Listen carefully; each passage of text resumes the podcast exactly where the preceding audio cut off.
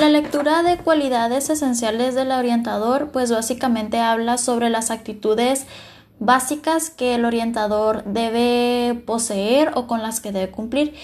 que menciona que no necesariamente estas tienen que ser eh, desarrolladas por medio de un sistema educativo o estudios previos, sino que pues se derivan de las interacciones que vamos teniendo como personas y las respuestas que vamos eh, expresando en determinadas experiencias de nuestra vida. En ocasiones pues es muy difícil considerar a quién es un buen orientador